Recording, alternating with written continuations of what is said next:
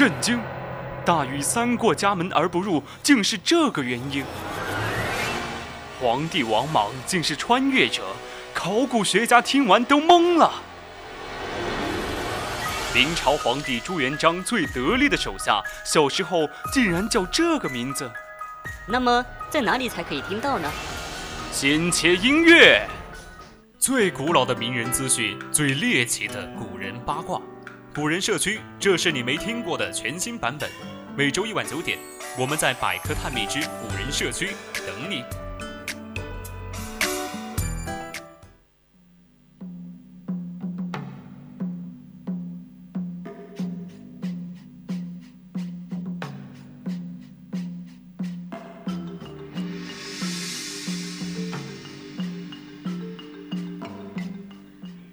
青春调频与您共享，这里是 VOC 广播电台百科探秘之古人社区。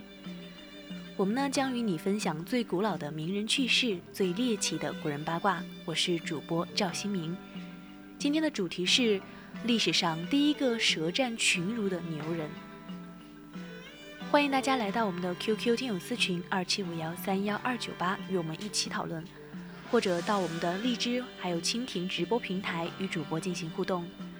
当然，你如果觉得我们的节目很有意思，你也可以关注我们的官方微信，搜索“青春调频”，关注即可；或者到微博 @VOC 广播电台，我们会时刻关注您的消息。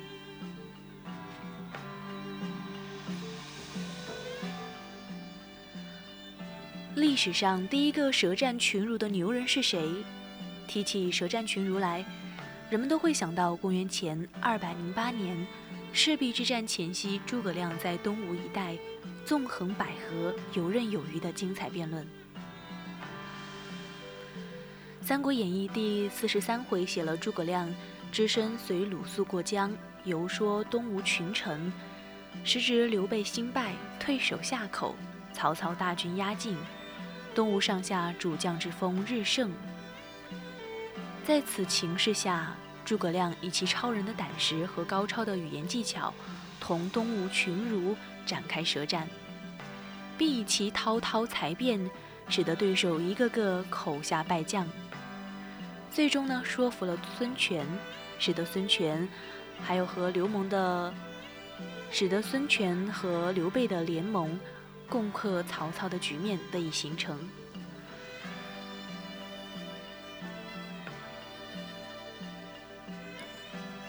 其实，早在二百八十九年前的西汉昭帝开始，就已经上演过一世非常精彩的舌战群儒的故事。故事的主人公桑弘羊以其三寸不烂之舌力挫群儒，成为历史上第一个舌战群儒的牛人。桑弘羊是洛阳有名的大富豪桑家的公子，而桑家呢是洛阳的首富。桑弘羊是一个极富传奇色彩的人物。少年时代，他就用心计而不用筹码进行运算。那个的时候的筹码，不是说我们现在赌博用的筹码，而是进行算术的一个筹码。他十三岁的时候就担任了侍中，开始在汉武帝身边侍御。三十三岁的时候，与东郭咸阳、孔景三人严厉西秋毫。对经济的分析十分深刻，从而得到了汉武帝的信任。到了公元前一百一十五年，孔生呢成为了大农令，桑弘羊接替他担任大农丞，掌管会计事务。元丰元年，桑弘羊搜立都尉，就是这个官职呢，同时兼任了大农令，掌管全国的租税。财政。汉武帝末年担任了御史大夫，但是仍然是监管财政的，一直到了汉昭帝元凤元年被杀为止。桑弘羊一生从政有六十年，早年在宫中担任侍中的时候，就对汉武帝的经济政策决策有影响，后来直接掌管了财政大权，长达三十年。在西汉社会经济中具有特殊的重要地位。汉武帝经济改革的绝大部分措施都是由桑弘羊提出，并且呢具体去实施的。他用商人一样的经济头脑，推行了盐铁官营、酒类专卖，开创了均输平准，统一了货币体系，改革了财政机构，解决了汉王朝所面临的财政危机。《史记》和《汉书》虽然都因为桑弘羊的商人出身没有给他立传，但是呢，都不得不承认他为国兴大利，达到了民不富而天下用饶的理想境界。西汉王朝在汉武帝时候达到了鼎盛，创造了我国封建社会的第一个高峰，这都离不开桑弘羊改善政府财政的功劳。汉武帝能够成为一代文治武功。也离不开桑弘羊组织的雄厚财政的支持。郭沫若这样评价说：“两千多年前的桑弘羊就有这样的魄力，成为一个伟大的财政家，应该说是值得惊异的。”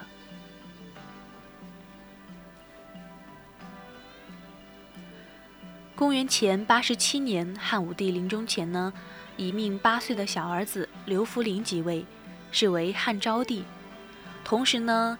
托命大将军大司马霍光，还有车骑将军金日低，左将军上官桀，丞相田千秋，以及御史大夫桑弘羊五人共同辅政。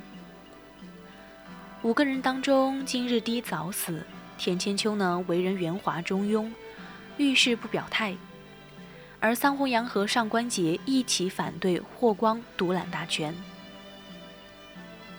这样，就在政府中出现了两个政治集团的斗争。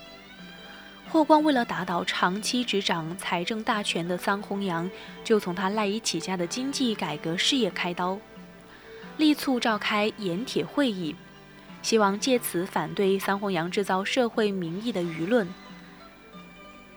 汉昭帝始元六年的时候。各郡国身份为文学贤良的儒生呢，代表了民间，像丞相田千秋、御史大夫桑弘羊以及他的下属丞相长史和御史质询，当时的一个经济政策成为了盐铁官营。会议一开始，一位人称茂林唐生的儒生率先发难说：“我是来替老百姓说话的。”自从国家实行盐铁官营、酒类专卖后，老百姓可苦了，这简直就是与民争利，闹得国富民穷。如此的政策早就该废除了。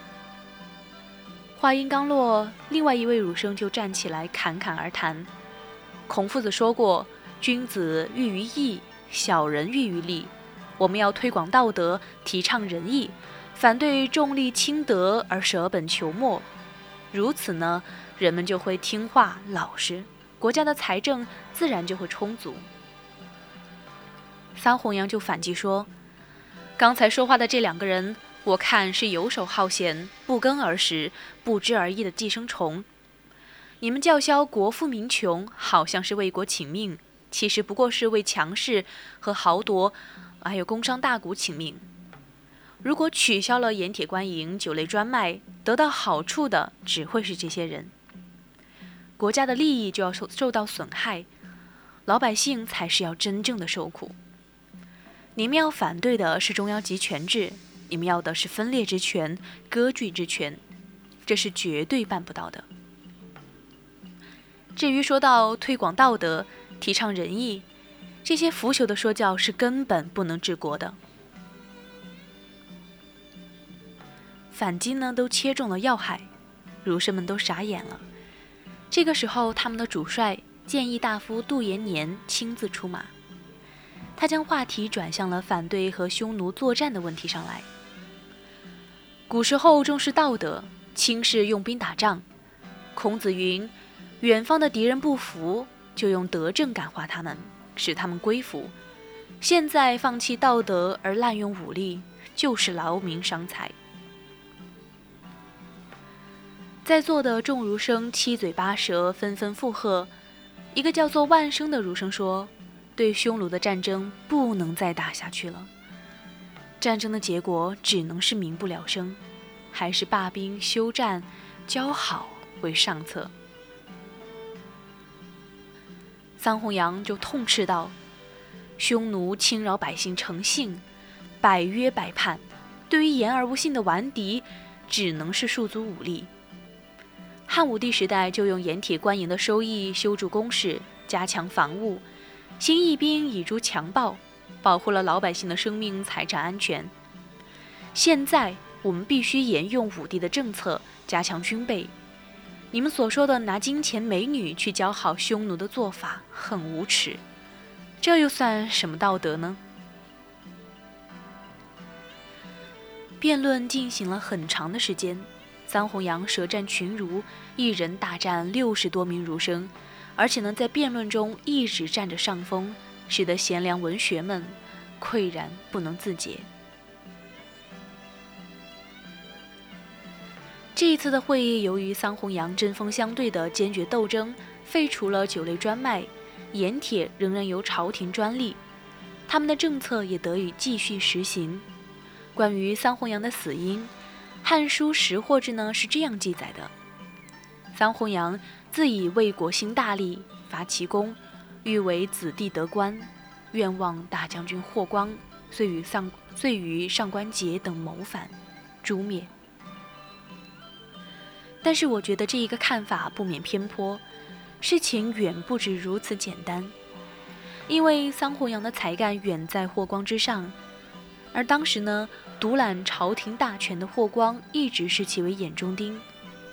精明能干的桑弘羊一死，就只剩下了老迈的丞相田千秋，而田千秋万事只求自保，因而朝廷再也没有人能挑战大司马霍光的权力。桑弘羊只不过是权力斗争的牺牲品，是古代宫廷斗争中的众多悲剧中的一个而已。